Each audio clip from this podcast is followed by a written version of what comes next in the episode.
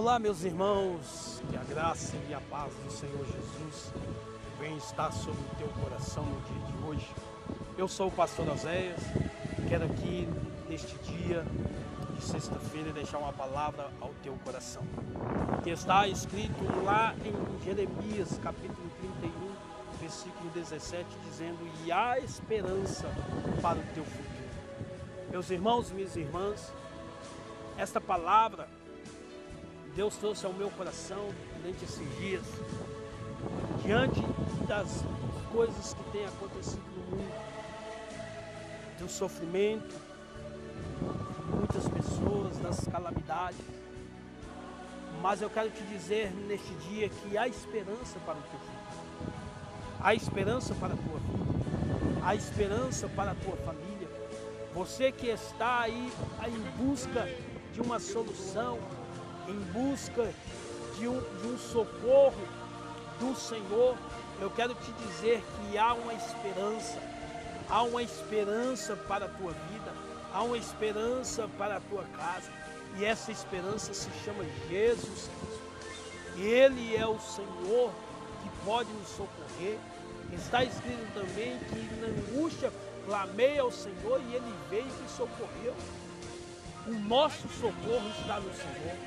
Diante dos dias maus que estamos vivendo, eu quero te dizer que o Senhor é o nosso socorro.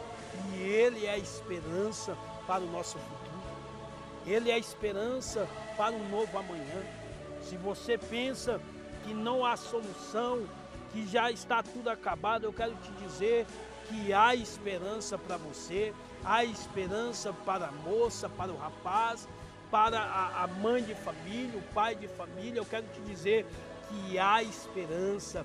O Senhor Jesus, Ele é a nossa esperança. E eu quero deixar esta palavra no teu coração para que você medite. Medite e compartilhe com seus amigos, porque há solução, meu irmão. Há solução, minha irmã. Há solução para os nossos problemas, para as nossas dificuldades.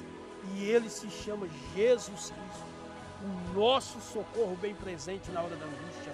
É Ele que vai nos alegrar nos dias maus. É Ele que vai trazer um futuro de glória, um futuro de esperança.